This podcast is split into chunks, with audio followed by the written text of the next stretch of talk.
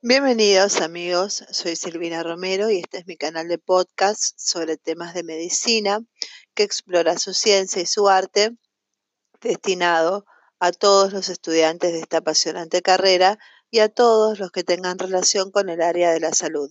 Como lo vengo haciendo a lo largo de estas cápsulas, continúo utilizando los seis pasos de la terapéutica razonada.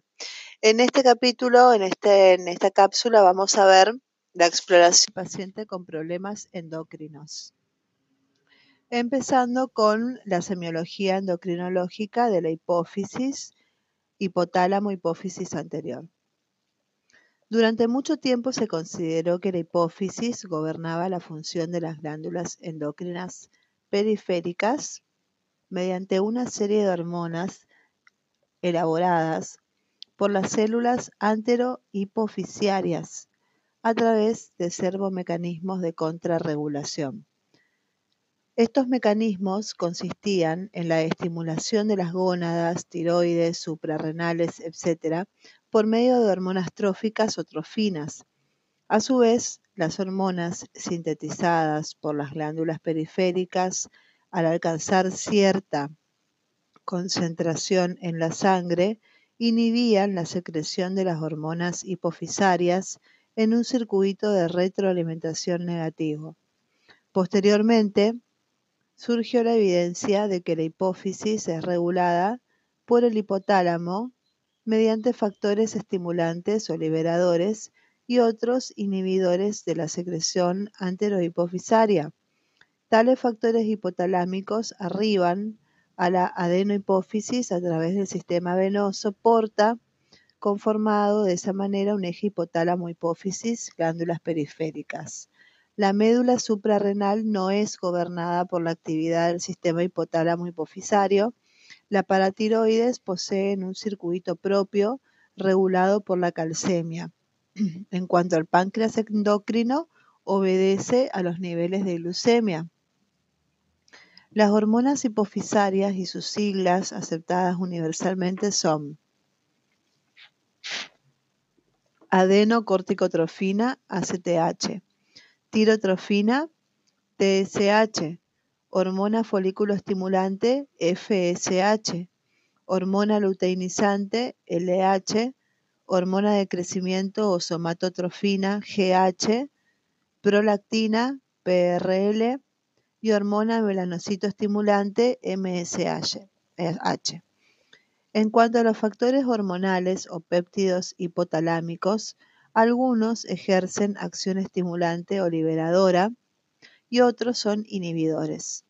En la literatura médica se añade una H de hormona si se conoce la fórmula estructural y se la ha sintetizado, o bien una F de factor en los casos en los que, si bien se conoce la existencia de un principio activo, no se lo ha individualizado químicamente ni se lo ha sintetizado. Los péptidos estimulantes conocidos son hormona estimulante de la secreción de tirotrofina o TRH, hormona estimulante de las gonadotrofinas GNRH, hormona estimulante de la secreción de la hormona de crecimiento GRH, hormona estimulante de la secreción de adenocorticotrofina, CRH, factor estimulante de la secreción de prolactina, PRP. Los péptidos inhibidores identificados hasta el presente son hormona inhibidora del crecimiento, GIH o somatostatina, factor inhibidor de la secreción de prolactina, PIF, y mediante este conjunto de hormonas y factores se integran diversos circuitos autorregulatorios positivos y negativos, estimulantes e inhibidores respectivamente. 1. Circuito corto de retroalimentación directo. En este servomecanismo, las hormonas segregadas por la tiroides, suprarrenales y gónadas actúan sobre la hipófisis haciendo que ésta elabore menores o mayores cantidades de las respectivas trofinas, tirotrofina, corticotrofina y gonadotrofinas. Así, cuando aumenta la concentración en la sangre de las hormonas periféricas, se frena la producción de las hormonas hipofisiarias y viceversa. 2. Circuito largo de retroalimentación indirecto. En este caso, las hormonas de las glándulas periféricas actúan sobre el hipotálamo y no sobre la hipófisis. Las hormonas y factores hipotalámicos actúan entonces sobre la hipófisis y ésta influye sobre las glándulas periféricas, estimulándolas e inhibiéndolas. 3. Circuito corto de retroalimentación hipófiso hipotalámico. Utilizando este sistema, la concentración sanguínea de las trofinas hipofisarias influye sobre el hipotálamo, condicionando su secreción endocrina. Las hormonas hipofisarias utilizan como vía de comunicación sanguínea con el hipotálamo el sistema venoso porta hipofisario. Cuarto, circuito ultracorto de retroalimentación hipotalámico. Las hormonas y factores elaborados en el hipotálamo influyen sobre las propias células hipotalámicas, inhibiendo su secreción cuando la concentración local de dichas hormonas es elevada. Los niveles hormonales responden fundamentalmente a estos cuatro servomecanismos, pero existen otros factores secundarios que influyen en la actividad endocrina. En ese sentido, cabe señalar el ritmo circadiano en la secreción de cortisol, la influencia del sueño sobre la elaboración de prolactina y la hormona de crecimiento, la acción del estrés sobre la producción de catecolaminas. Diversas sustancias denominadas neurotransmisores intervienen en la actividad del eje hipotálamo hipofisario, como la noradrenalina, la dopamina, serotonina y beta-endorfina. Son sintetizadas en las neuronas del sistema nervioso central, respondiendo a diversos estímulos, y se unen a receptores específicos presentes en las membranas de las células responsables de la secreción hormonal hipotalámica que estimula o inhibe las células hipofisarias. Las manifestaciones clínicas de las lesiones anterohipofisiarias derivan de los fenómenos compresivos que ejercen sobre las estructuras endocraneales los tumores hipofisarios y de los diversos síndromes que produce la hiperfunción o hipofunción endocrina. Las consecuencias locales del agrandamiento de la hipófisis se hacen ostensibles clínica y radiológicamente. Manifestaciones clínicas. La cefalea es el síntoma más frecuente de los tumores hipofisarios y se debe a la tracción ejercida sobre el diafragma celular, la dura madre vecina y los vasos sanguíneos. La localización puede ser frontoorbitaria, temporal, occipital, de la calota o generalizada, ser intermitente o permanente y acompañarse de vómitos por hipertensión endocraniana. La compresión del quiasma y los nervios ópticos origina otros síntomas característicos, fundamentalmente la pérdida de la visión. El quiasma óptico es desplazado hacia arriba y atrás, por lo que resultan comprimidas las fibras cruzadas que experimentan la atrofia progresiva. Ello trae consigo la reducción del campo visual seguida de hemicromatopsia bitemporal para los colores rojo y verde, Luego sobreviene hemianopsia bitemporal o bien cuadrantopsia temporal superior. Si se compromete la cintilla óptica, se produce hemianopsia homónima. Cuando la lesión afecta a un nervio óptico, sobreviene ceguera de ese lado. Excepcionalmente se producen parálisis de los músculos oculares por compresión de los pares craneanos 3 y 4. Asimismo, es raro que la hipertensión endocraneana adquiera tal magnitud que origine edema de papila. La hormona de crecimiento.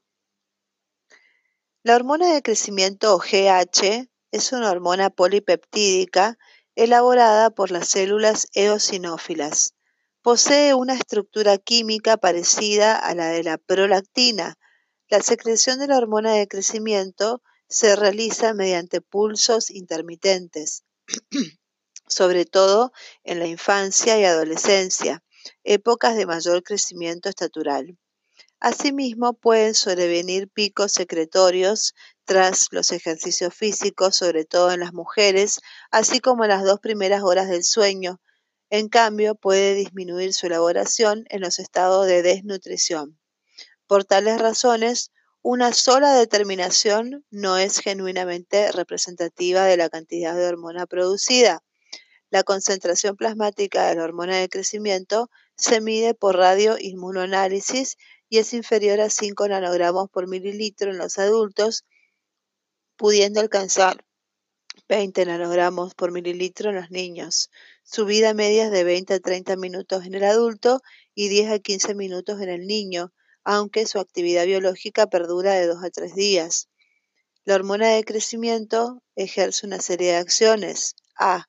Huesos y cartílagos aumento prepuberal del crecimiento lineal y de la posición del hueso subperióstico. B. Vísceras y tejidos blandos, aumento del tejido conjuntivo, cutáneo y muscular, del corazón, pulmones, hígado, riñones, tubo digestivo, páncreas, suprarrenales y tiroides. C. Metabolismo proteico, aumento textural de la síntesis proteica, transporte hacia las células de los aminoácidos, síntesis de ADN y de ARN, incremento del número de células y balance nitrogenado positivo. D. Metabolismo lipídico, aumento de la lipogénesis, al igual que la insulina, elevación de la lipólisis, la oxidación de los ácidos grasos y la concentración de ácidos grasos libres. E. Metabolismo glúcido, aumento del empleo de glucosa por los lipocitos, lo que determina descenso transitorio de la glucemia, aunque crónicamente disminuye la utilización de glucosa por los tejidos adiposo y muscular, ascenso de la neoglucogénesis hepática y antagonismo de la insulina. El descenso de la glucemia provocado por la insulina o el ayuno estimula la secreción de la somatotrofina, de lo que se deduce el importante papel de esta hormona en el mantenimiento de un nivel adecuado de glucemia. El exceso de secreción de hormona de crecimiento ejerce una acción diabetogénica pronunciada manifestada por hiperglucemia en ayuna y curva de sobrecarga de glucosa de tipo diabetoide. La hiperglucemia a la vez estimula la secreción pancreática de insulina en las células beta de los islotes. Al cabo de un periodo variable de tiempo puede instalarse la diabetes definitiva, denominada diabetes meta hipofisaria. F. Metabolismo del tejido conjuntivo, estímulo de la síntesis de condroitin sulfato y del colágeno, aumento de hidroxiprolinuria y fosfatasemia alcalina. G. Metabolismo fosfocálcico aumento de la absorción intestinal y la excreción urinaria de calcio, incremento de la resorción tubular de fósforo y de la fosforemia. H. Metabolismo electrolítico, elevación de la filtración glomerular de sodio y potasio, mantenimiento del equilibrio entre estos dos iones. Todos estos efectos son mediados por las somatomedinas, sintetizadas fundamentalmente por el hígado. La IgF1 o somatomedina C es un polipéptido con estructura similar a la de la insulina. Promueve activamente el crecimiento en la infancia y sus niveles sanguíneos siguen cierto paralelismo con la hormona de crecimiento. La IGF-2 es otro péptido parecido a la insulina y parece intervenir en el crecimiento fetal. La somatomedina A su función en el crecimiento no ha sido establecida. La síntesis y liberación de la hormona de crecimiento es gobernada por dos factores, uno estimulante, que es la somatocrinina, y otro inhibidor, la somatostatina. Diversos neurotransmisores hacen llegar informaciones al cerebro y de este al hipotálamo, estimulando o inhibiendo la producción de GRH y GIH, que serían noradrenalina, dopamina, acetilcolina y serotonina. Con respecto a la hipersecreción de hormona de crecimiento, los tumores hipofisarios que elaboran hormona de crecimiento están constituidos en la mayoría de los casos por células acidófilas, pero en ocasiones la estirpe celular es anfófila o carente de granulaciones. Cuando el tumor cuando el tumor comienza antes de la pubertad, el estímulo exagerado conduce al gigantismo hipofisario. Si el tumor se desarrolla después de la soldadura de los cartílagos de conjunción, no se produce crecimiento estatural, sino intensa neoformación ósea subperióstica, determinando el cuadro clínico de la acromegalia. Los rasgos morfológicos de la acromegalia son tan característicos que basta el examen de las facies para asegurar el diagnóstico. Los elementos más destacados son prominencia de las regiones supraorbitarias con hiperneumatización de los senos frontales, párpados engrosados y abotagados, acompañados frecuentemente de moderada exoftalmía, orejas agrandadas, labios gruesos y abultados, macroglosia o lengua grande, prognatismo y separación dentaria, piel gruesa, plegada y untuosa.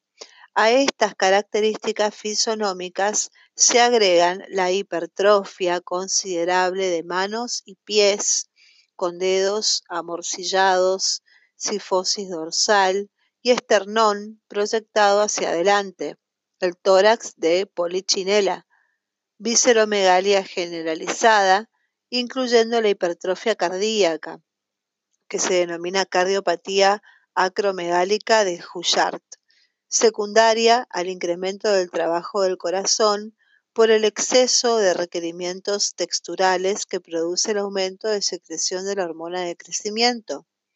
El síndrome humoral de la acromegalia se caracteriza por los siguientes rasgos. Aumento del fósforo inorgánico sanguíneo durante los empujes evolutivos de la enfermedad y actividad fosfatásica alcalina elevada.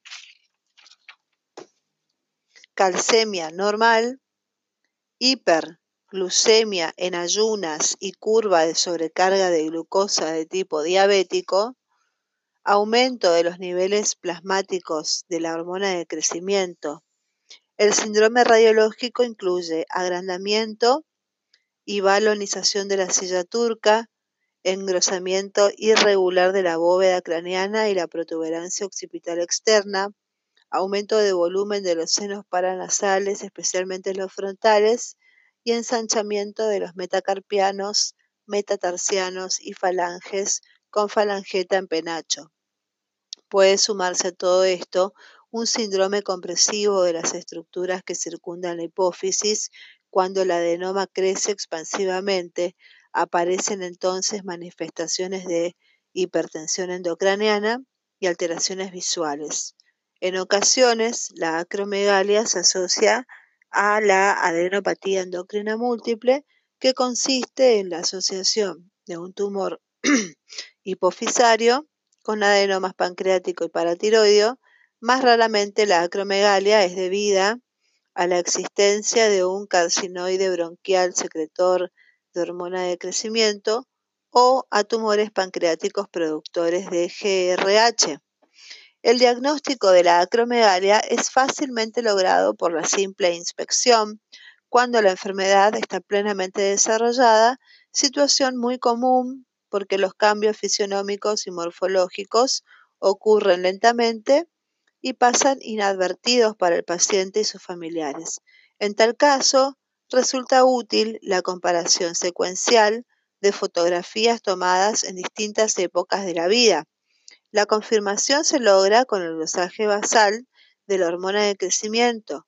Los valores por encima de 15 nanogramos por mililitro, realizando la extracción de sangre en ayunas y en reposo, son sospechosos, pero es menester reiterar el análisis para asegurarse que ese nivel hormonal no corresponde a un pico cíclico de secreción.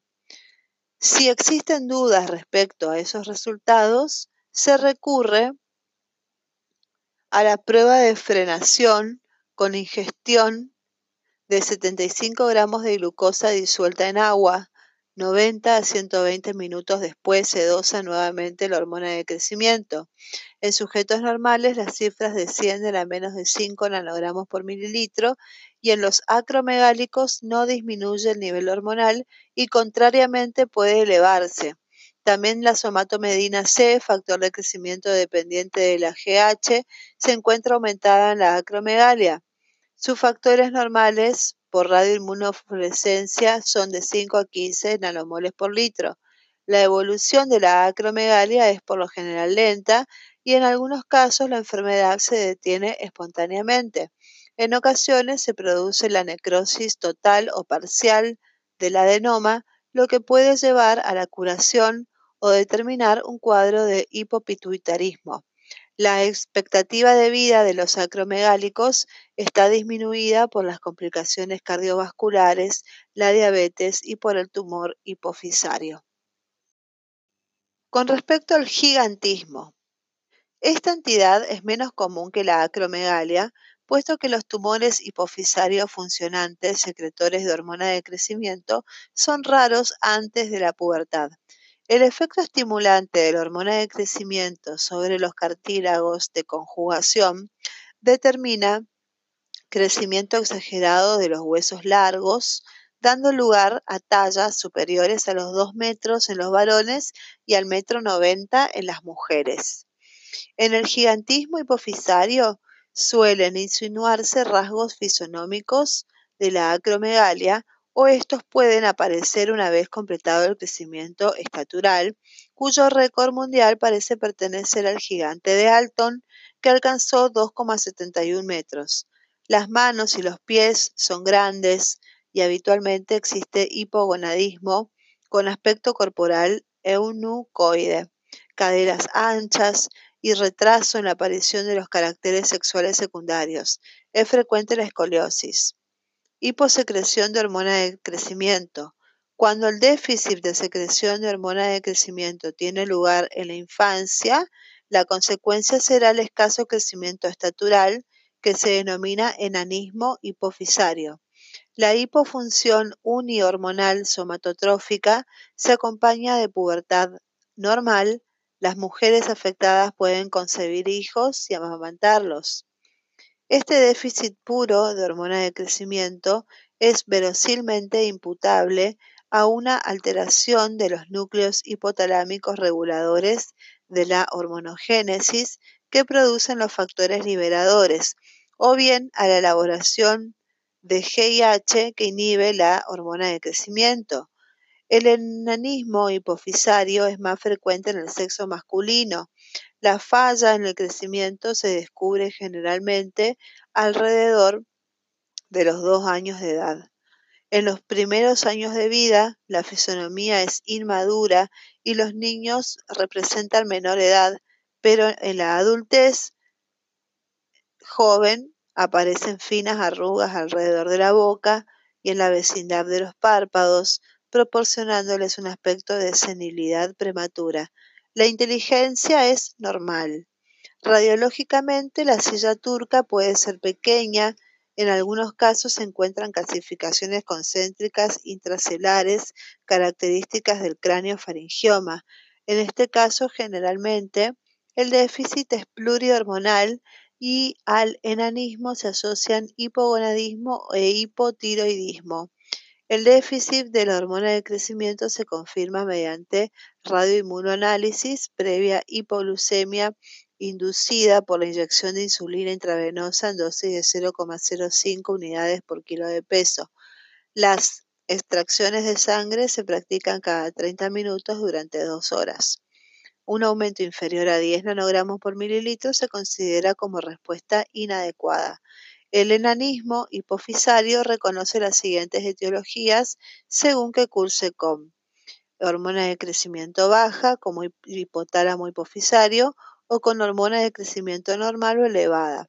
Con hormona de crecimiento baja tenemos los primariamente hipofisarios, que son los tumores hipofisarios, infecciones y traumatismos, déficit familiar, y por disfunción hipotalámica tenemos tumores, sobre todo craneofaringiomas, infecciones e idiopático por déficit de GRH. Con hormona de crecimiento elevada a normal, con somatomedina baja tenemos los enanos del Aron o mala nutrición y con somatomedina alta tenemos los pigmeos africanos e insuficiencia renal. El enanismo hipofisario primario es originado por tumores, especialmente cráneofaringiomas, que son más frecuentes en la infancia como causa de hipopituitarismo. Otras etiologías incluyen la tuberculosis, meningoencefalitis, traumatismos del parto y ciertas granulomatosis como histiocitosis X. Por lo general, junto con el enanismo, se presenta déficit de elaboración de otras trofinas, lo que da lugar a cuadros combinados de hipopituitarismo. Cuando la enfermedad es de tipo familiar, el déficit de hormona de crecimiento suele ser aislado. La herencia puede ser recesiva o dominante. En estos casos, el retraso del crecimiento es precoz y la talla final es excesivamente baja, con facies característica, frente prominente, nariz en silla de montar y pequeñez maxilar. Con respecto al hipopituitarismo, enanismo hipotalámico. Los tumores y procesos infecciosos que comprometen el hipotálamo raramente producen déficit exclusivo de hormona de crecimiento. En cambio, muchos de los enanismos hipofisarios de causa desconocida son, en realidad, debidos a un trastorno funcional del hipotálamo y pueden acompañarse de hipotiroidismo, sería un déficit asociado a GRH y TRH. El enanismo tipo LAROM obedece a la incapacidad del hígado de elaborar somatomedinas, en tanto que la síntesis de hormona de crecimiento es normal o aumentada. Se observa en los estados de prolongada desnutrición infantil. El enanismo con hormona de crecimiento y somatomedinas normales es causado por déficit de receptores para somatomedinas en el cartílago de los huesos, que son los pigmeos africanos, o a resistencia periférica de la acción de las somatomedinas, que sería un enanismo renal por la acumulación de sulfatos y otros aniones que enervan la acción de las somatomedinas sobre sus receptores específicos. Desde el punto de vista clínico, en el enanismo hipofisario, la morfología es armónica. Si bien los pies, manos y mentón son pequeños, la mitad superior del cuerpo predomina sobre la inferior y existe discreta obesidad troncal y facial. Se observa retraso en la dentición, cierre de las fontanelas y soldadura de las epífisis de los huesos largos. La inteligencia es normal y el rendimiento escolar bueno. Pueden existir trastornos de la personalidad por obvias razones psicológicas. Con respecto a las gonadotrofinas, las células basófilas del lóbulo anterior de la hipófisis elaboran dos gonadotrofinas, la FSH u hormona folículo estimulante promueve el desarrollo de los folículos ováricos y estimula la serie espermática del hombre, gametogénesis, LH u hormona luteinizante, promueve en la mujer la maduración folicular, la ovulación y la formación del cuerpo lúteo. En el hombre estimula las células de Leydig, cuerpo eh, que producen andrógenos o esteroidogénesis. Estructuralmente, la folículo estimulante y la luteinizante son muy semejantes, puesto que se trata de glucoproteínas constituidas por dos cadenas de ácidos aminados, la subunidad alfa es similar para ambas hormonas, la beta es distinta y es la que confiere la funcionalidad específica.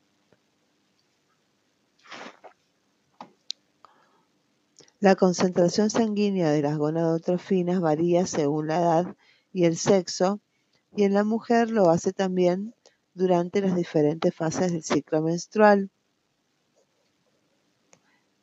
La secreción de las gonadotrofinas es controlada desde el hipotálamo mediante un factor denominado GNRH, que se llama gonadotrofina releasing hormone.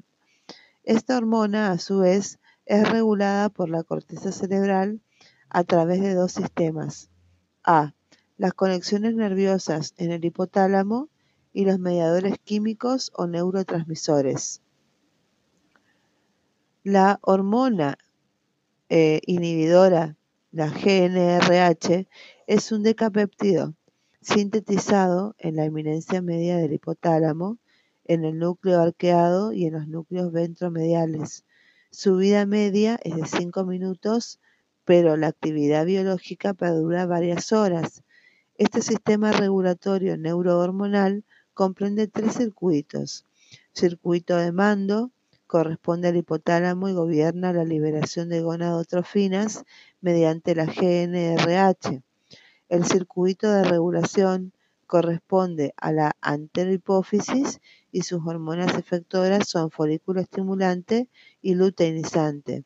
Y el circuito modulador, que corresponde a las gónadas, y sus efectores son los estrógenos, la progesterona y la testosterona. Asimismo, en un nivel más alto, el de la corteza cerebral, actúan estímulos lumínicos, psíquicos y sexuales, además de diversos neurotransmisores que influyen sobre la secreción de GNRH. Como hemos consignado anteriormente, existen servomecanismos de retroalimentación positivos y negativos. Los largos corresponde a la acción de las hormonas sexuales sobre el hipotálamo y la hipófisis. Corto son los que corresponden a la acción de la hipófisis anterior sobre el hipotálamo y ultracorto es una regulación de carácter local, in situ o intratalámica de las hormonas sobre sus células secretantes específicas. Hiposecreción gonadotrófica. El hipopituitarismo unihormonal gonadotrófico produce en el hombre el eunucoidismo hipogonadotrófico que representa la perpetuación de la edad prepuberal, con deficiencia en la maduración por falta de secreción androgénica. Se atribuye este efecto a la herencia de un gen mutante con carácter autosómico dominante ligado al cromosoma X. En la mujer se manifiesta por amenorrea e infantilismo sexual. En el varón, la talla es normal o elevada. No se desarrollan los caracteres sexuales secundarios como barba, bigote y vello corporal. Hay escaso vello pubiano y axilar. Los testículos son de tamaño y consistencia prepuberales. El pene es pequeño, el escroto liso y sin pigmentación. El diámetro vitrocantéreo es mayor que el biacromial. No existe ginecomastia. Pueden ocurrir erecciones incompletas sin eyaculación. En algunos casos hay emisión de un líquido blanquecino con azoospermia. Con cierta frecuencia, este hipogonadismo se asocia con falta de olfato o que se, denomina el término anosmia. Labio leporino, paladar ojival, asimetría craneofacial, ceguera, retraso mental, sindactilia, ictiosis, actasia cerebelosa y criptorquidia. El nivel plasmático de testosterona es inferior al normal con escaso aumento después de la inyección de gonadotrofinas. Debido a la hipotrofia testicular, las gonadotrofinas están disminuidas o ausentes, hecho decisivo para el diagnóstico. La inyección de gonadotrofinas de GNRH determina una respuesta positiva en muchos de estos casos, lo que implica la existencia de una lesión hipotalámica. Esta prueba se realiza administrando pulsos de 5 a 20 microgramos cada 90 minutos durante 7 días, dosando folículo estimulante, luteinizante y andrógenos o estrógenos según el caso, en condiciones basales y en el séptimo día de tratamiento. La biopsia testicular muestra tubos seminíferos y elementos germinales inmaduros, escasas células de Sertoli y ausencia de células de Leydig. La asociación de hipogonadismo y anosmia constituye el síndrome de Mestre de San Juan Kalman o displasia olfato-genital. Esta entidad es debida a la detención del crecimiento del sistema nervioso central en la sexta semana de vida, época en la que se desarrolla el bulbo olfatorio. Hipersecreción gonadotrófica. El conocimiento de síndromes clínicos originados por exceso de secreción de gonadotrofinas es impreciso. La pubertad precoz reconoce generalmente un origen suprarrenal o gonadal. La macrogenitosomía es imputable a la perturbación funcional de la epífisis o a la acción comprensiva de un tumor de la glándula pineal sobre el hipotálamo. En la hipofunción gonadal primaria en ambos sexos se encuentra exceso de gonadotrofinas, que se denomina hipogonadismo hipergonadotrófico, por falta de freno estrogénico o androgénico en el servomecanismo específico de retroalimentación. Lo propio ocurre en la menopausia. Corticotrofina. La adrenocorticotrofina, conocida universalmente con la sigla ACTH es elaborada por las células basófilas de la hipófisis anterior y actúa sobre la corteza adrenal. A ese nivel determina cambios estructurales, químicos y enzimáticos, a la vez que promueve la liberación de corticosteroides. Independientemente de toda acción ejercida sobre ese órgano efector, la ACTH cumple diversas funciones extraadrenales comprobadas en sujetos adrenalectomizados, aumento de la oxidación de las grasas, movilización de ácidos grasos, elevación de glucógeno muscular, hipoglucemia e inhibición de la degradación de los corticosteroides. Existe paralelismo entre la síntesis de ACTH y la hormona melanotropa, estimulante de melanocitos. De los dos polipéptidos que componen la melanotrofina, uno de ellos posee 13 aminoácidos comunes con la ACTH. Este hecho explica la pigmentación de los sujetos portadores de la enfermedad de Addison, pues al descender la concentración sanguínea de los corticosteroides adrenales, desaparece el freno en el circuito específico de retroalimentación hipófiso adrenal y junto con el exceso de ACTH se elabora acopladamente la melanotrofina. Los valores de ACTH con radioinmunofluorescencia arrojan cifras entre 10 y 80 picogramos por mililitro, con descenso nocturno de 5 a 10 picogramos por mililitro. La reserva hipofisaria de ACTH puede evaluarse con la prueba de metopirona, sustancia que ejerce un efecto bloqueador sobre la beta hidrolasa, una enzima que activa la transformación del 11 desoxicortisol en cortisol. Para su realización se infunden por vía intravenosa 30 miligramos por kilo de bitartrato de metopirona en un litro de solución salina fisiológica, se dosa en la orina de las 12 horas anteriores la cantidad de 17 hidroxicorticosteroides, los 17 cetosteroides y los esteroides 17 cetogénicos. Estos resultados se comparan con los valores obtenidos en la orina de las 12 horas siguientes a la inyección de metopirona. Si la reserva hipofisaria de ACTH es normal, el bloqueo de la beta hidrolasa reduce los niveles de cortisol y desaparece parcialmente el freno sobre la hipófisis. Esta elabora gran cantidad de ACTH, la que estimula la corteza adrenal y ello trae consigo un aumento de las tres hormonas corticosteroides mencionadas, con excepción del cortisol. En caso de reserva insuficiente de ACTH, no se observa aumento de los corticosteroides urinarios. La secreción de ACTH está regulada por el hipotálamo mediante un factor estimulante de CRH.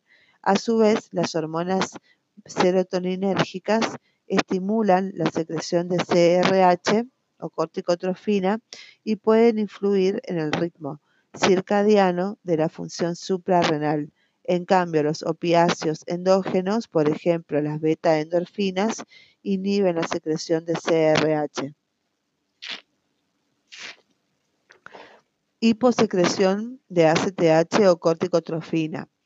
El déficit unihormonal de corticotrofina se manifiesta por insuficiencia de la corteza adrenal sin hipofunción de otras glándulas endocrinas dependientes de la hipófisis anterior. Los síntomas dominantes son astenia, adelgazamiento, pérdida del vello axilar y pubiano e hipoglucemia. No existe hiperpigmentación por las razones que hemos expuesto. El cortisol plasmático y urinario está disminuido, pero aumenta si se le inyecta al paciente ACTH.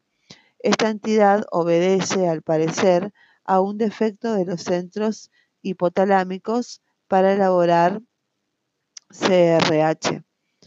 La hipersecreción de corticotrofina. Los tumores de células basófilas del lóbulo anterior de la hipófisis originan un cuadro clínico característico conocido como enfermedad de Cushing. Un proceso similar de origen córtico-adrenal recibe el nombre de síndrome de Cushing. En ambos casos, las manifestaciones clínicas y humorales derivan del exceso de elaboración del cortisol, en el primer caso por el estímulo representado por la elevada reducción de ACTH y en el segundo por la síntesis exagerada de cortisol independientemente del estímulo de ACTH. Cuando el síndrome de Cushing es tratado con la extirpación quirúrgica de las suprarrenales, la frecuencia de los tumores basófilos hipofisarios aumenta considerablemente, lo que constituye el síndrome de Nelson. Ello puede ser imputado a la hiperplasia hipofisaria por la falta del freno que ejerce normalmente el cortisol en el servomecanismo de retroalimentación. O bien, esta misma alteración hormonal puede poner en marcha tumores preexistentes en caso de latencia. Inexplicablemente, estos tumores basófilos antero-hipofisarios no se desarrollan cuando las suprarrenales se destruyen espontáneamente, por ejemplo, en la enfermedad de Addison. Los rasgos clínicos de la enfermedad de Cushing serán expuestos más adelante. Señalemos que una de las primeras manifestaciones es la hiperpigmentación cutánea, explicable por el hecho de que la hormona melanocito estimulante y la ACTH se elaboran copuladas y ambas están aumentadas en el plasma de estos pacientes. La, con respecto a la tirotrofina o TSH, la hormona tirotrófica hipofisaria es una glucoproteína que ejerce profunda acción sobre la glándula tiroides, aumenta la captación de yodo, la formación de yodo tirosina y yodo tironina, la proteólisis de tiroglobulina, así como la liberación de tiroxina y triiodotironina. La tiroxina regula la secreción hipofisaria de la TSH, interviniendo como freno en el correspondiente servomecanismo de retroalimentación, del que participa también la hormona hipotalámica estimulante de la secreción de tirotrofina. Esta es un tripéptido sintetizado en la eminencia media del hipotálamo y núcleos periventriculares que es transportado a la hipófisis por el sistema venoso porta hipofisario. Su vida media es de 4 minutos y la concentración plasmática normal es de 40 picogramos por mililitro. La tirotrofina sintética se utiliza para diferenciar el hipotiroidismo de origen hipofisario con TSH baja que no responde a TRH y del de origen hipotalámico, que es con TSH baja, que responde, aunque tardíamente, a la TRH. El dosaje de TSH sanguínea por radioinmunofluorescencia muestra valores normales de 0 a 350 nanogramos por mililitro. Valores indetectables, por consiguiente, pueden ser normales. En el hipotiroidismo, por ausencia del freno representado por la tiroxina, se observan valores de hasta 50 veces mayores que se normalizan al administrar tiroides.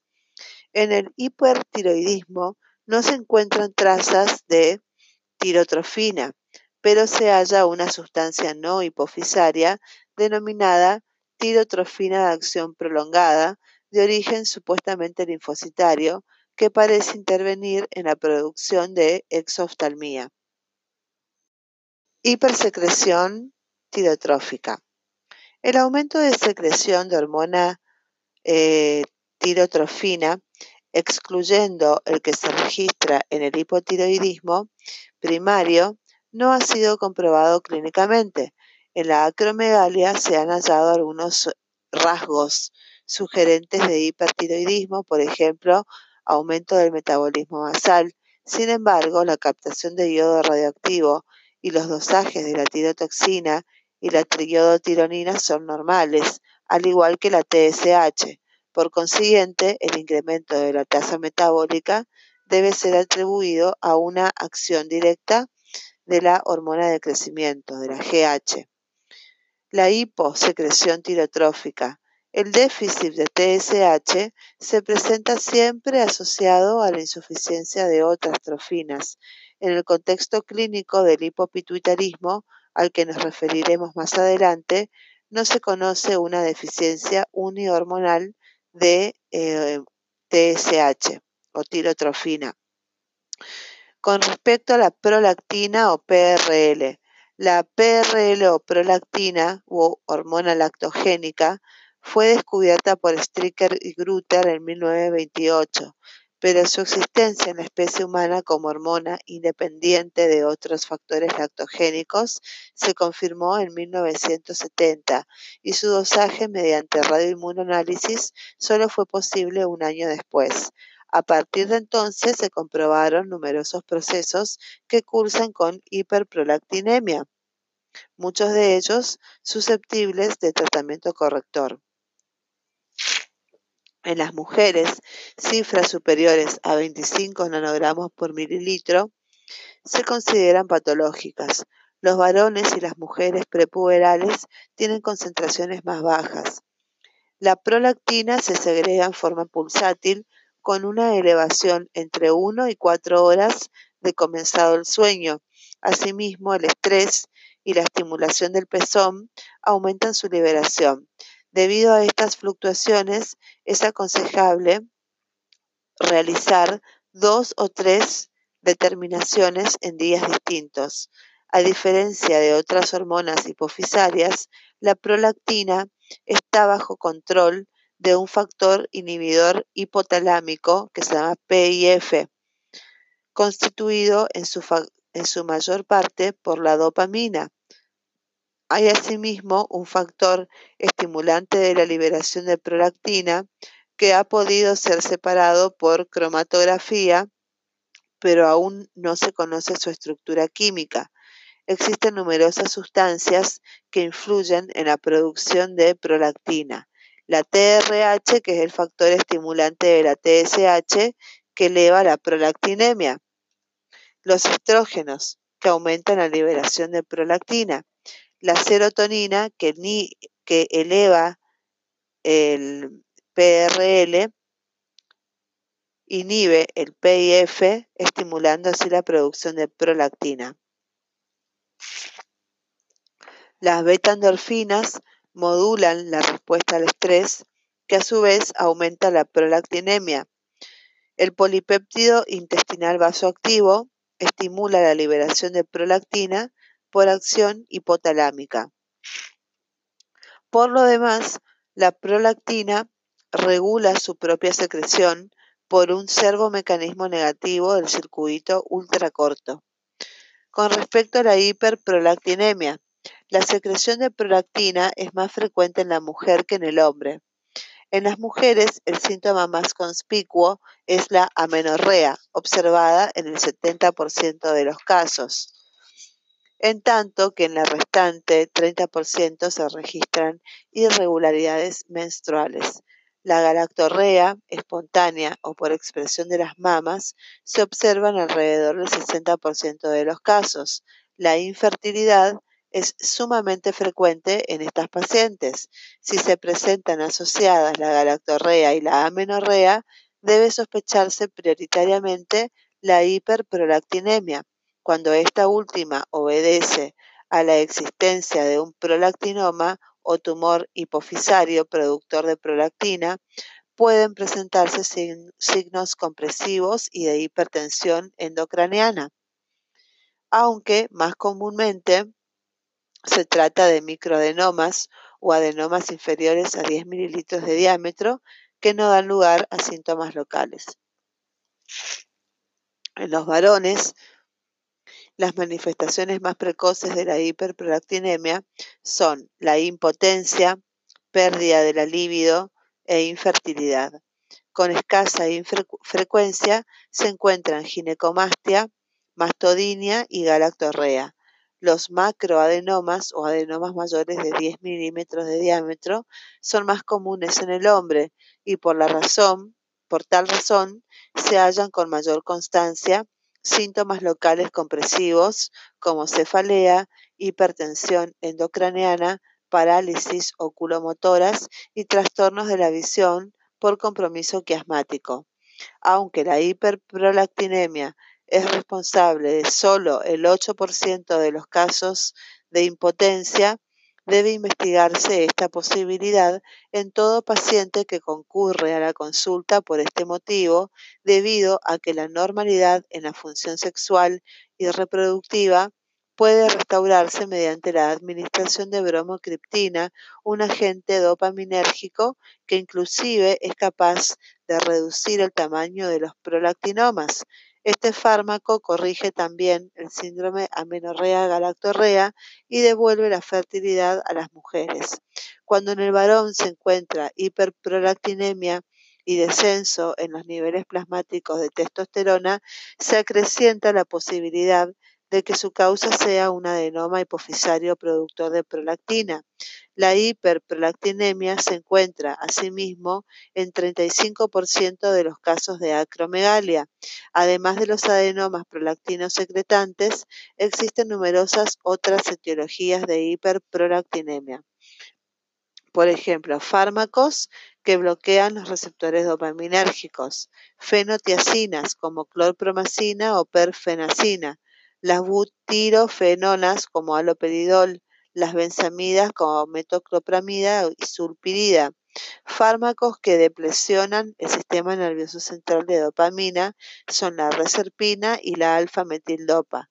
Y otros tenemos los estrógenos, andrógenos, la TRH, los inhibidores como simetidina o ranitidina, los, la ciproterona, antidepresivos tricíclicos y benzodiazepinas. Los procesos hipofisarios son los prolactinomas y los tumores secretores de prolactina y otras hormonas, como la GH, la, hormona de crecimiento, la TSH, la FSH y la ACTH. Los tumores no funcionantes que comprimen el tallo o el hipotálamo y los procesos hipotalámicos como tumores, craneofaringioma, disgerminoma, granulomas como tuberculosis, sarcoidosis, histiocitosis X, radioterapia cerebral y sección del tallo hipofisario. Otros son el hipertiroidismo, el hipotiroidismo, las enfermedades de Addison y de Cushing, insuficiencia renal crónica, secreción ectópica de prolactina por tumores no endocrinos, lesiones medulares y estados fisiológicos como sueño, estrés, embarazo y lactancia.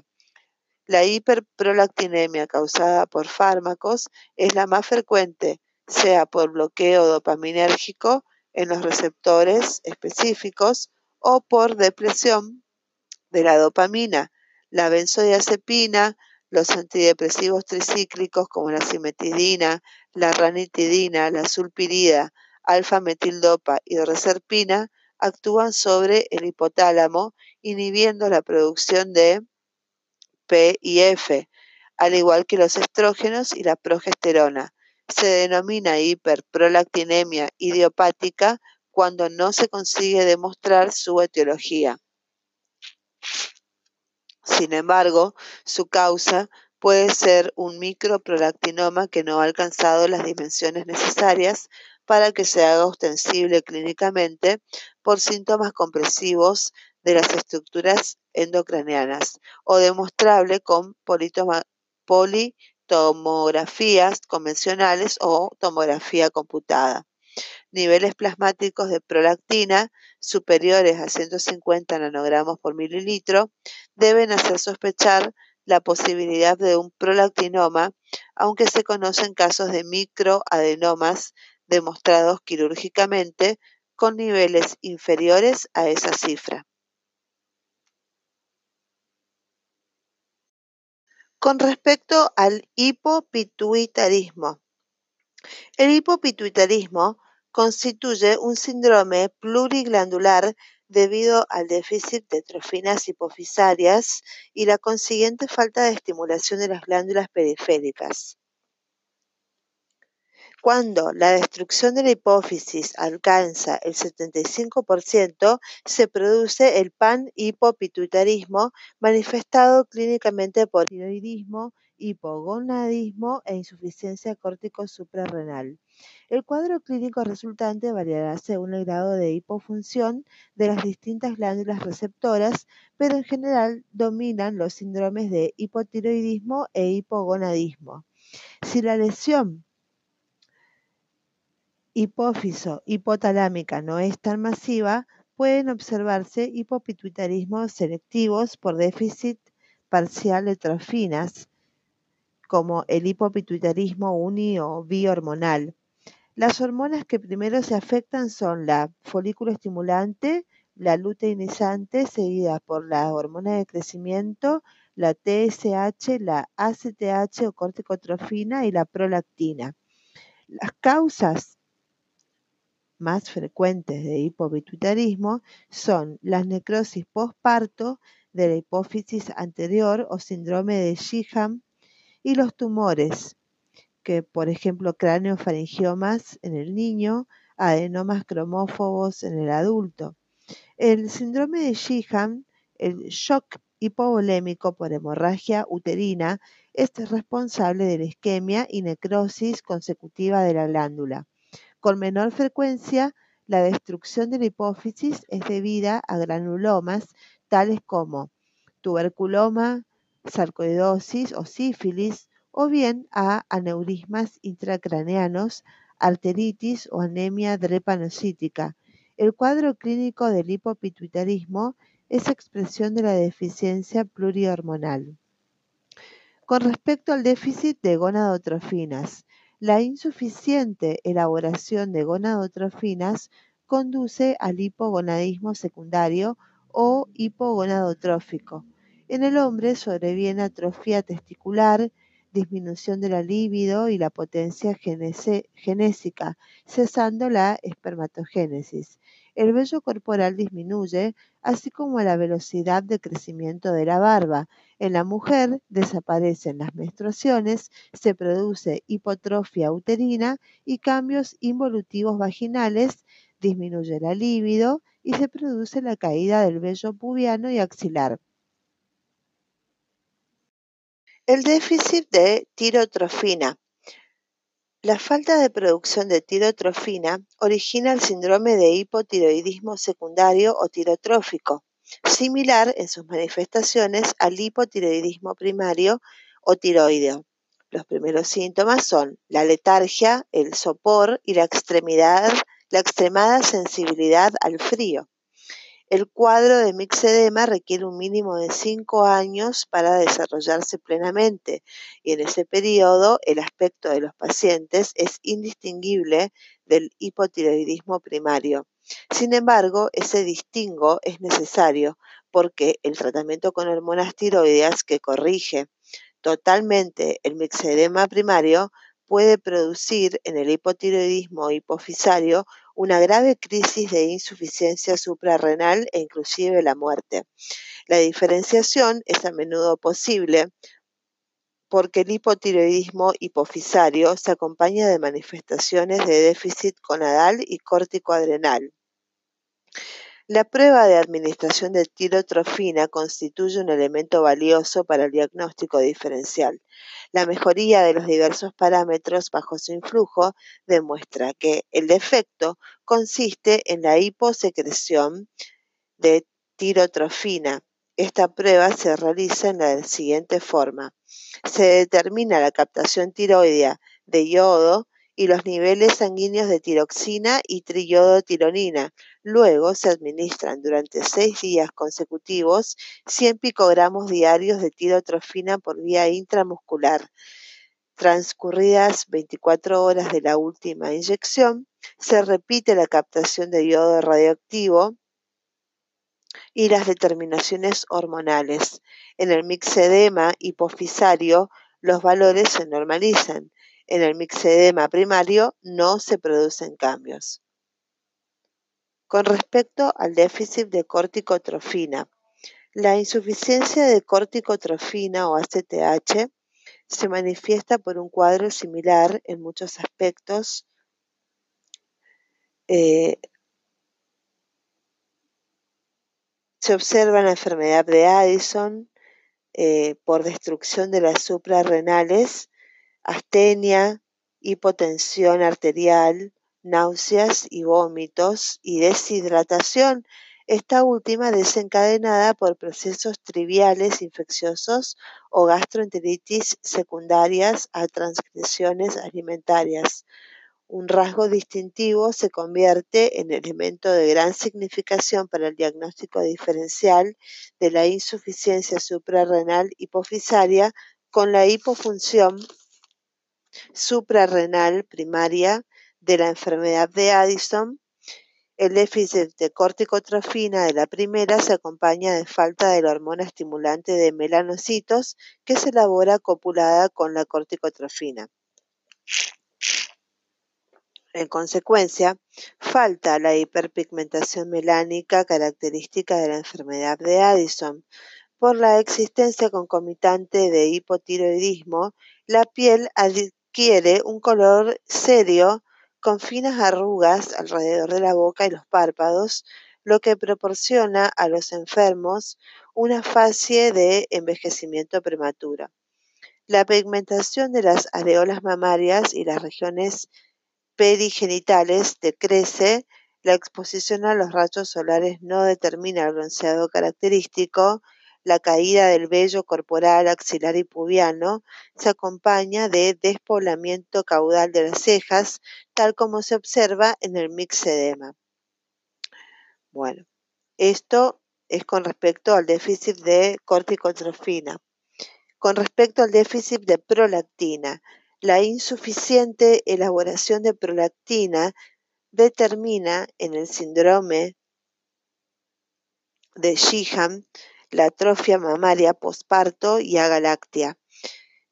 Estos dos signos suelen constituir las primeras evidencias del hipopituitarismo por necrosis antero-hipofisaria. Los dosajes hormonales constituyen el procedimiento más importante para el diagnóstico de hipopituitarismo y para esclarecer si éste obedece a la lesión de la hipófisis o el hipotálamo. Los niveles plasmáticos de las hormonas periféricas medidas por radioinmunoanálisis son inferiores a los normales. Si la lesión es hipofisaria, el estímulo producido por la inyección del correspondiente factor hipotalámico no producirá aumento de las hormonas periféricas, en tanto que si el déficit se encuentra en el hipotálamo, las concentraciones plasmáticas hormonales aumentarán significativamente. Ahora hablamos del lóbulo posterior de la hipófisis. El lóbulo posterior o neurohipófisis está conectado con las células neurosecretoras de los núcleos supraópticos y paraventriculares del hipotálamo anterior por un haz constituido por cientos de miles de neurofibrillas que recorren el tallo hipofisario. Las neuronas que conforman esos núcleos sintetizan la hormona antidiurética y la oxitocina, que se unen a sendas proteínas transportadoras denominadas neurofisinas. La neurofisina 1 se copula con la oxitocina y es liberada en respuesta a diversos estímulos estrógenos en el embarazo, en el parto, en la lactancia, etc. La neurofisina 2 es específica para la hormona antidiurética y se libera en respuesta a la deshidratación, la nicotina, las inyecciones de solución salina hipertónica, etc. Ligadas a sus neurofisinas específicas, ambas hormonas son transportadas por movimientos periféricos axonales en forma de gránulos neurosecretores hasta el lóbulo posterior de la hipófisis, donde son almacenadas. No todas las neurofibrillas que parten de los núcleos hipotalámicos terminan en la neurohipófisis. Algunas lo hacen en las zonas altas del tallo hipofisario y en la eminencia media del hipotálamo, donde pueden volcar su contenido hormonal. Esto explica por qué la lesión aislada del lóbulo posterior de la hipófisis no siempre da lugar a un cuadro completo de diabetes insípida, manteniéndose una función aproximadamente normal. Lo cierto es que la destrucción de las células del lóbulo posterior de la hipófisis produce la degeneración secundaria de los núcleos hipotalámicos, especialmente los supraópticos Inversamente, la destrucción de estos últimos, o sea, los supraópticos, determina la atrofia del lóbulo posterior. A la vez, la destrucción de los tractos de unión trae consigo la degeneración de ambas células nucleares e hipofisarias. La hormona antidiurética, arginina vasopresina, es un nonapéptido que tiene la capacidad de disminuir la excreción de agua por el riñón. Sus niveles plasmáticos normales oscilan entre 1 a 10 picogramos por mililitro, alrededor del 65% de la producción se elimina por el riñón, lo que explica sus altas concentraciones en la orina. La elevación de un picogramo por mililitro en la sangre hace incrementar la osmolaridad urinaria en 250 moles por kilogramo. Una vez liberada por la hipófisis posterior en respuesta a los estímulos que hemos señalado, la hormona antidiurética accede al riñón y ejerce su acción a nivel de los túbulos distales y colectores, aumentando la permeabilidad de sus epitelios para el agua. En el lado basal, contraluminar de las células tubulares, la hormona antidiurética se une a sus receptores específicos y activa el sistema adenosiclasa, haciendo que de los 180 litros diarios filtrados por los riñones, solo se eliminen 1.500 mililitros. La falta de hormona antidiurética convierte los túbulos colectores en impermeables para el agua y en consecuencia esta no se reabsorbe produciéndose poliuria y orinas muy diluidas con osmolaridad menor que la plasmática.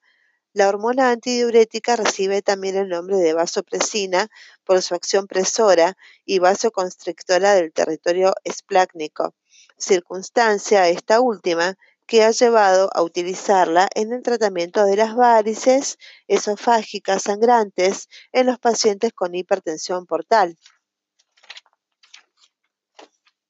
Las neuronas diencefálicas, particularmente las del núcleo supraóptico, se comportan como osmoreceptores e hiporreguladores. Si el líquido que las baña es hiperosmótico, aumenta la liberación de hormona antidiurética.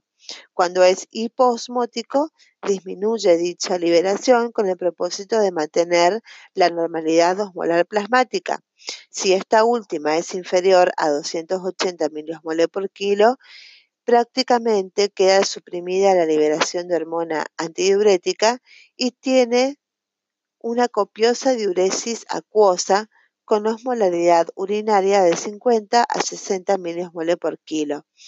En ese mecanismo regulatorio de la osmolaridad interviene asimismo el centro de la sed, que es estimulado cuando se eleva la osmolaridad plasmática de tal manera que se induce la ingestión de agua para preservar ese estrecho margen existente entre los 280 y los 295 miliosmoles por kilogramo.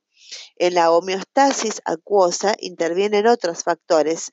Así existen receptores volumétricos en la aurícula izquierda y las venas pulmonares y receptores en el callado aórtico y el seno carotídeo, los cuales por vía vagal transmiten mensajes a los núcleos supraópticos.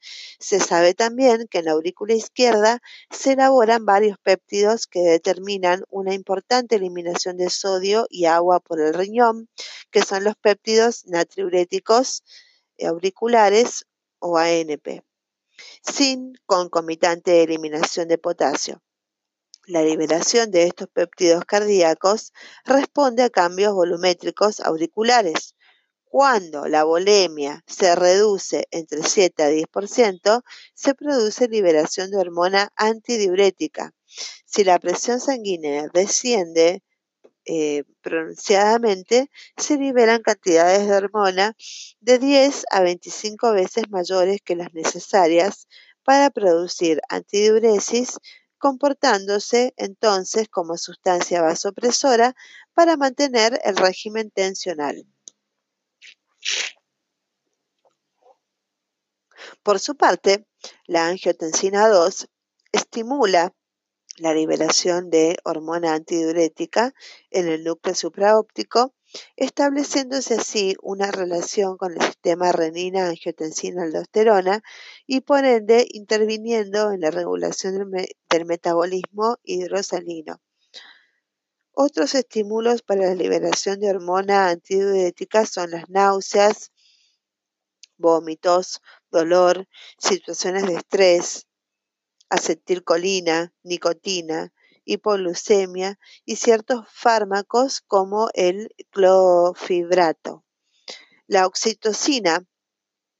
La oxitocina es un nonapéptido producido en el núcleo supraventricular de estructura química muy parecida a la de la hormona antidiurética, de la que se diferencia por solo dos aminoácidos. Los estímulos sobre el pezón y el cuello uterino promueven su liberación, los estados de tensión emocional, los anestésicos y el alcohol inhiben su liberación. La oxitocina actúa sobre las miofibrillas que rodean a los conductos galactóforos, provocando la eyección láctea. Durante el parto, la hormona es un factor importante en el desarrollo de las contracciones uterinas y por esa razón se la emplea cuando sea preciso inducir el parto. Se supone que en el hombre la oxitocina interviene en el transporte del esperma por su acción eh, sobre los músculos lisos de los conductos seminíferos. Con respecto al déficit de hormona antidiurética, El defecto de la síntesis, liberación o acción de la hormona antidiurética origina una abundante poliuria conocida como diabetes insípida. La depresión hídrica, a su vez, despierta intensa sed y lleva a ingerir grandes cantidades de líquidos, que se llama, que se denomina polidipsia. El cuadro clínico de la diabetes insípida está dominado por la acentuada poliuria que determina un estado de deshidratación con sequedad constante de piel y mucosas, a pesar de las notables cantidades de líquidos que beben estos enfermos, el balance hídrico parece ser negativo y la sed irresistible se mantiene permanentemente. La satisfacción de esa sed constituye una necesidad tan imperativa que llegan a beber cantidades insólitas, mostrando gran tolerancia para las bebidas alcohólicas.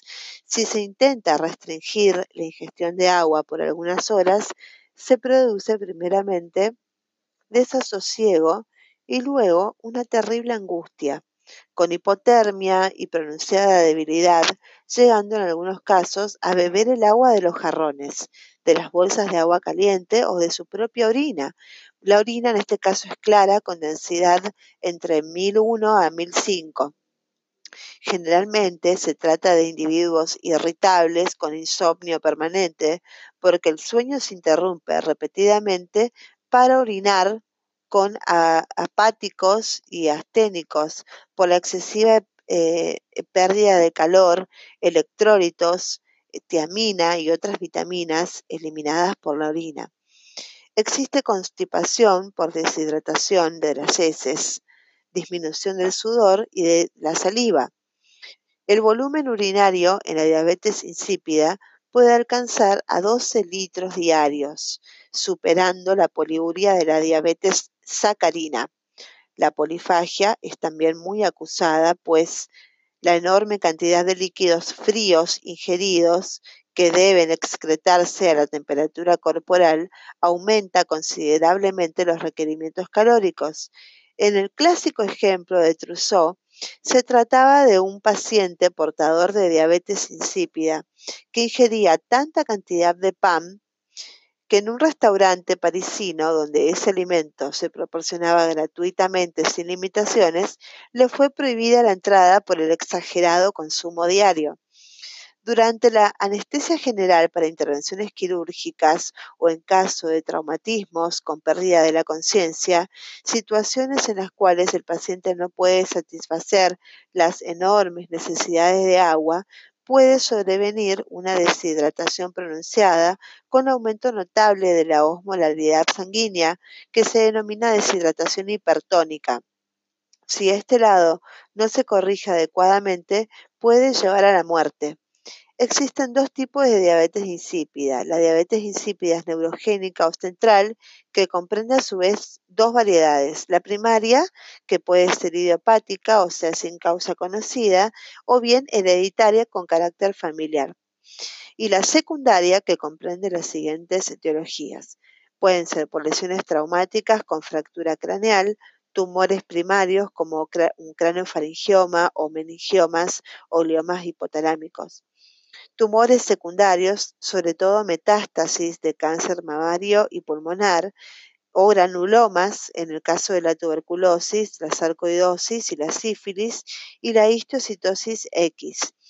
También en caso de infecciones, en caso de encefalitis o vasculares, aneurismas intracraneanos compresivos en el síndrome de Sheehan. La diabetes insípida nefrogénica incluye dos entidades, la primaria, que es de origen hereditario, y la secundaria, que responde a las siguientes causas, a insuficiencia renal crónica, hipercalcemia, hipopotasemia, polidipsia psicógena o tratamiento de cierta psicosis con sales de litio.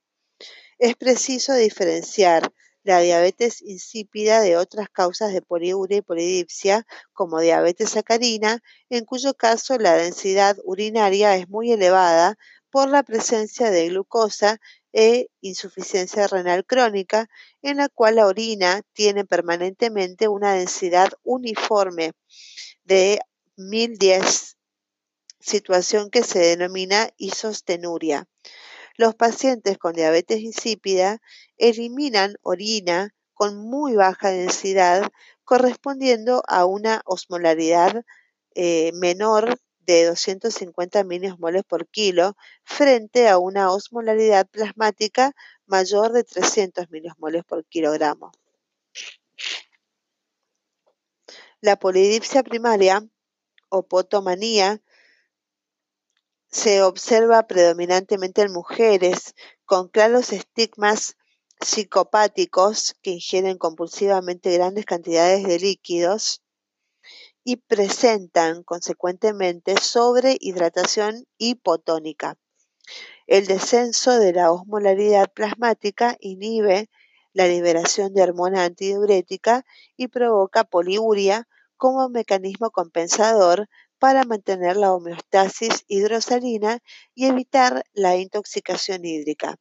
Si a estos pacientes se les priva de la ingestión de líquidos, inmediatamente reducen la diuresis, aumenta la osmolaridad urinaria y normalizan la osmolaridad plasmática. En la diabetes insípida, la privación de líquidos no reduce la poliuria, persistiendo la hipoosmolaridad urinaria y la hiperosmolaridad plasmática. Con respecto a la prueba de la sed, el paciente permanece en reposo restringiendo el consumo de líquidos durante 12 horas, pues una prolongación excesiva puede acarrear graves consecuencias. No debe fumar para evitar el efecto nicotínico. El día anterior a la prueba se recoge la orina de 24 horas para determinar la osmolaridad y el volumen urinario. El día de la prueba se extrae sangre en ayunas para dosar la hormona antidiurética y la osmolaridad. Se recoge la orina cada hora durante tres horas. Si en las tres muestras no han habido variaciones mayores a 30 moles por kilogramo, lo que implica que se ha alcanzado la máxima capacidad de concentración urinaria, se extrae nueva muestra de sangre para medir la osmolaridad y la concentración sanguínea de hormona antidiurética. A continuación se inyectan 5 unidades de eh, pitresin sin solución en solución acuosa por vía subcutánea y a la hora se recoge nuevamente la orina. En sujetos normales y en la poliuria psicógena, la diuresis disminuye a menos de 0,5 mililitros por minuto. La osmolaridad plasmática desciende a menos de 300 milimoles por kilo y la osmolaridad urinaria aumenta por encima de 900 milimoles por kilo. A la vez, la hormona antidiurética se incrementa en la sangre.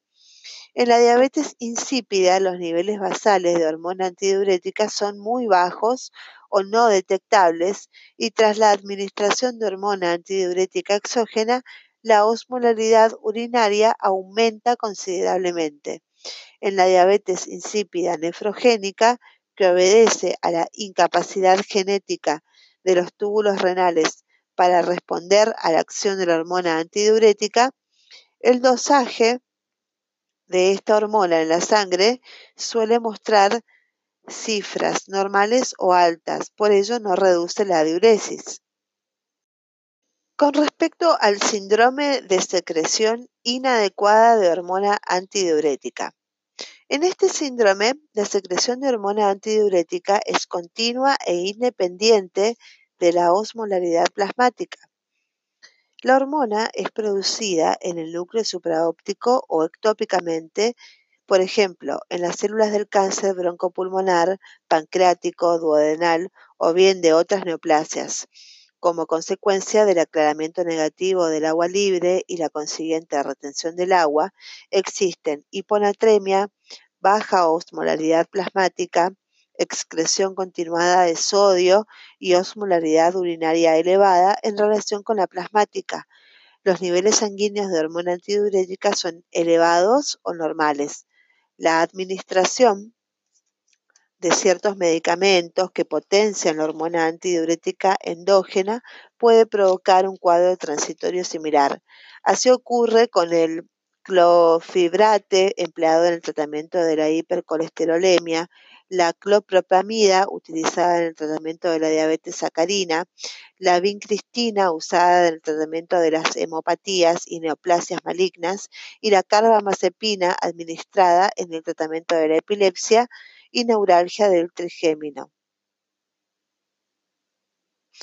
Con respecto a la epífisis, la función de la glándula pineal no ha sido aún esclarecida, pese a numerosos estudios bioquímicos y anatómicos. Embriológicamente deriva de una evaginación del techo del diencéfalo, posee fibras simpáticas, lo que permite que las sustancias neurohormonales liberadas por las neuronas simpáticas difundan hacia el interior de las células de la epífisis. Estas sustancias son fundamentalmente la noradrenalina y la serotonina. El único producto específicamente sintetizado por la glándula pineal es la melatonina, que actúa sobre las células melanóforas cutáneas, conglomerado de los gránulos melánicos que al contraerse provocan el aclaramiento de la pigmentación de la piel. La melatonina se forma en la glándula pineal mediante una enzima específica de ese órgano que es la 5-hidroxiindol E metiltransferasa que convierte la acetilserotonina en melatonina. Se cree que la secreción de la epífisis interviene en la regulación del ovario y de las gonadotrofinas. Los tumores de la glándula pineal, que se denominan pinealomas, producen en algunos casos pubertad precoz, posiblemente por acción compresiva o destructiva de las estructuras hipotalámicas adyacentes. Muy bien, amigos, esto ha sido todo por el momento. Espero que les sea de utilidad como herramienta de estudio y complemento y refuerzo de conocimientos adquiridos previamente. La idea es generar curiosidad e inquietud en ustedes y que sigan recabando información sobre este tema. Les agradecería que si les ha gustado el contenido lo compartan con algún amigo o conocido al cual le pueda ser de utilidad. Que tengan una excelente jornada, sean felices y hasta la próxima.